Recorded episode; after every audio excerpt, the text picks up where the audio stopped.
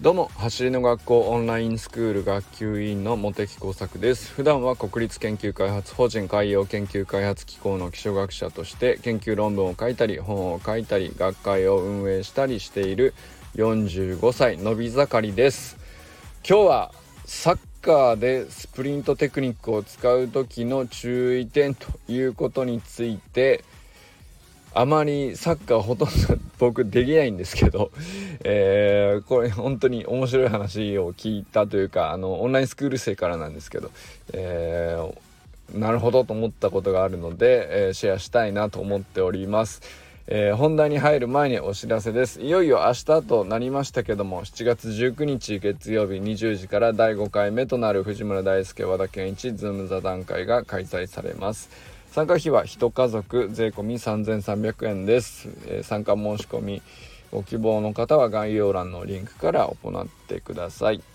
えー、過去4回分のハイライト文字起こしも載せておきますので是非お役に立ててほしいなと思っております。それでは今日はもうほんサクッと本題に行きたいんですけどもあのー、毎週土曜日にですね、えー、オンラインスクールではですね、えー、Zoom でミーティングをやっててまあ話題は特に決めてないんですけども、えー、オンラインスクール生の、まあ、課題を共有して、えー、講師の方々に見ていただいたりみんなで、えー、それをね、えー、なるほどなるほどって言いながらシェアしたりとか、まあ、そういうこともやったりするし、えー、一方でいろいろ球技をやられてる方もいらっしゃるので、えー、球技にこういう風にスプリントテクニック生かしたらこう本当に良くなったとか逆にね、えー、スプリントテクニック使う時にちょっとこういうこと注意しないとみたいなことも出てくるんですね。でこういうのってあの、自分がね好きな球技だけ例えばやっていても得意な球技だけやっていても気づけなかったことでも面白いなと思うことって本当にたくさん実はあるので、えー、まあ、これもね走り学校オンラインスクールでしかなかなかないことだなというふうな話が昨日あったので、えー、シェアしておきたいなと思いました。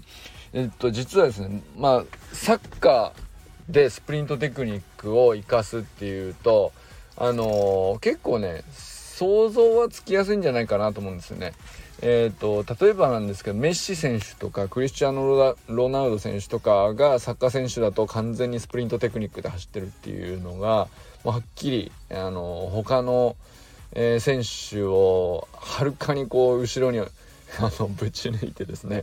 どんどん前に出てくるっていうもうスピードが全然違うんですねこれだからスプリントとランニングの違いがはっきり出てる。まあもう超一流の中でも、えー、もうランニングでいくらあの速くても、えー、スプリントを使ってる人には絶対に追いつけないっていういい例だなと思うんですけど、まあ、なのでサッカーみたいなあの広いフィールドで結構長い距離を走るような球技のスポーツっていうのはやっぱりあのスプリントテクニックを持ってるっていうことのアドバンテージがものすごく大きく出てくる。あのパターンの球技かなとは思うんですけれどもただですね、えー、まあそうそういう成果似たような成果を結構あのオンラインスクール生からも聞いてはいたんですよね。えー、サイドで上がっていく時にもう楽にあの他の人を置いていけるということとかあのまあフォワードみたいな前線で、えー、頑張る時にあの簡単に裏を取ってこう前に出ていける要するにオフサイドにならずにねディフェンダーを置き去りにできるみたいな動きとかってあると思うんですけどやっぱりもうそこはスプリントテクニック持ってるか持ってないかって全然違うと思うなるほどなやっぱりそういうことになりますねよかったですねっていうのはよくある話なんですね。なんですけれどもえー、そういうことだけではないっていう話が実はあって、えー、昨日オンラインスクール生に結構サッカーをかなり一生懸命やってらっしゃる方が何人か来てて話してたんですけど、えー、益子さんっていうねあのオンラインスクール生の中でももう本当に抜群にあのー、スプリントテクニックをお持ちでなおかつサッカーもかなりのレベルでやってらっしゃる方がいるんですけど、えー、その方が 本当面白いなと思ったんですけどえっ、とですねまあ要するに今日のは受け売りですね。益子さんの。あのスプリントテクニックはもうバンバン伸びてると。まあもともと速かったんですけどあのさらに良くなって、えー、活かせるんですけれどもやっぱり消耗がめちゃくちゃ激しいんですねスプリントって。なのでサッカーの90分間をあのいろんなシチュエーションでこうゆっくりジョグしたり歩いたりランニングしたりでいざっていう時にスプリントっていうあのギアの切り替えを行わないといけないんですけど、まあ、今までの感じでこう何て言うかな90分間の走り方のペースっていうんですかね。ここは速く走これぐらいの速さでこれぐらいの、えー、強度で例えば80%ぐらいの感じである程度走り回りつつみたいなことを多分サッカーやってる人ってある程度の感覚があるんだと思うんですけどその感じの自分の今まで築いてきた、えー、走り回る時の感覚っていうのがスプリントを手に入れることによって 年そのチャンスだと思う時にバンと発揮してしまうとやっぱり結構消耗が激しいので走る時の戦略というか、えー、ゲームプランにおけるこう自分の走り方の切り替えみたいのをかなり考えておかないと。で考えた上でえー、変えていこうとしないと 後半バテるっていうことがあるらしいです。でこれはあの他の方もおっしゃっててなるほどなと思いましただからこれはねあのスプリントテクニックを手に入れて進化したがゆえの新しいレベルの高い悩みではあると思うんですけどなるほどなと。でこれはまああの僕本当に全然自分はねサッカーなんか全然できなくてリフティング5回とかぐらいしかできないから あの何も語る資格はないんですけどでもまあサッカー見るのはね好きだしあのサッカーっていうスポーツ自体もとても好きなのでなるほどと思って本当にねあの自分が得意じゃないスポーツでもこういう風にね、え、オンラインスクールでいろいろ話聞かせてもらうと本当に面白いんですけどあの90分間ただでさえね走りきるってまあまああの大変なことだなと思うんですよね。でそういう中で当然歩いてたり止まってたりっていう時間もたくさんあるんですけど、まあ、ほとんどがランニングで走っているべきなんでしょうね。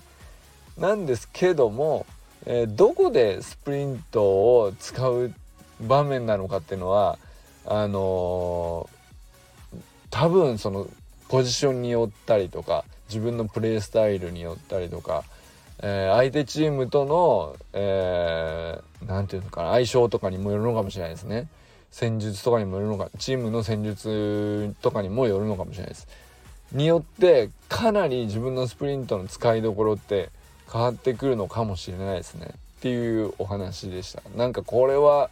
あの講師の方々も多分ほとんどえー、わからない。でやっているかあのスクール生あるいはねこれから学ぶ人もサッカー選手ってたくさんいらっしゃると思うんですけどあの自分で走り革命理論でスプリントテクニックを身につけつつサッカーにはどう生かすのが一番いいのかっていうのはこれ自分でそれぞれが作っていく領域になるのでまあすごくクリエイティブだなとある意味思いました。なんか本当にいいいいの後ろだなっていうところに気づかせてもらったというか、そんなことが昨日のね、え、オンラインスクールのミーティングであって、え、非常に興味深かったので共有してみました。ということでね今日はねサッカーでスプリントテクニックを使う時の注意点というテーマで話してみたんですけど他の球技もこういうこといっぱいあると思うので是非是非そんなことをね、えー、シェアしてもらえたらあの走り革命理論自体もねどんどんそこにもねまだ伸びしろがあるんじゃないかなっていう気もしますので、えー、みんなで盛り上げていきましょう。それでは皆さんこれからも最高のスプリントライフをね、えー、スポーツライフにそしてね、まあ、人生全体につなげて楽しんでまいりましょう。 Vamos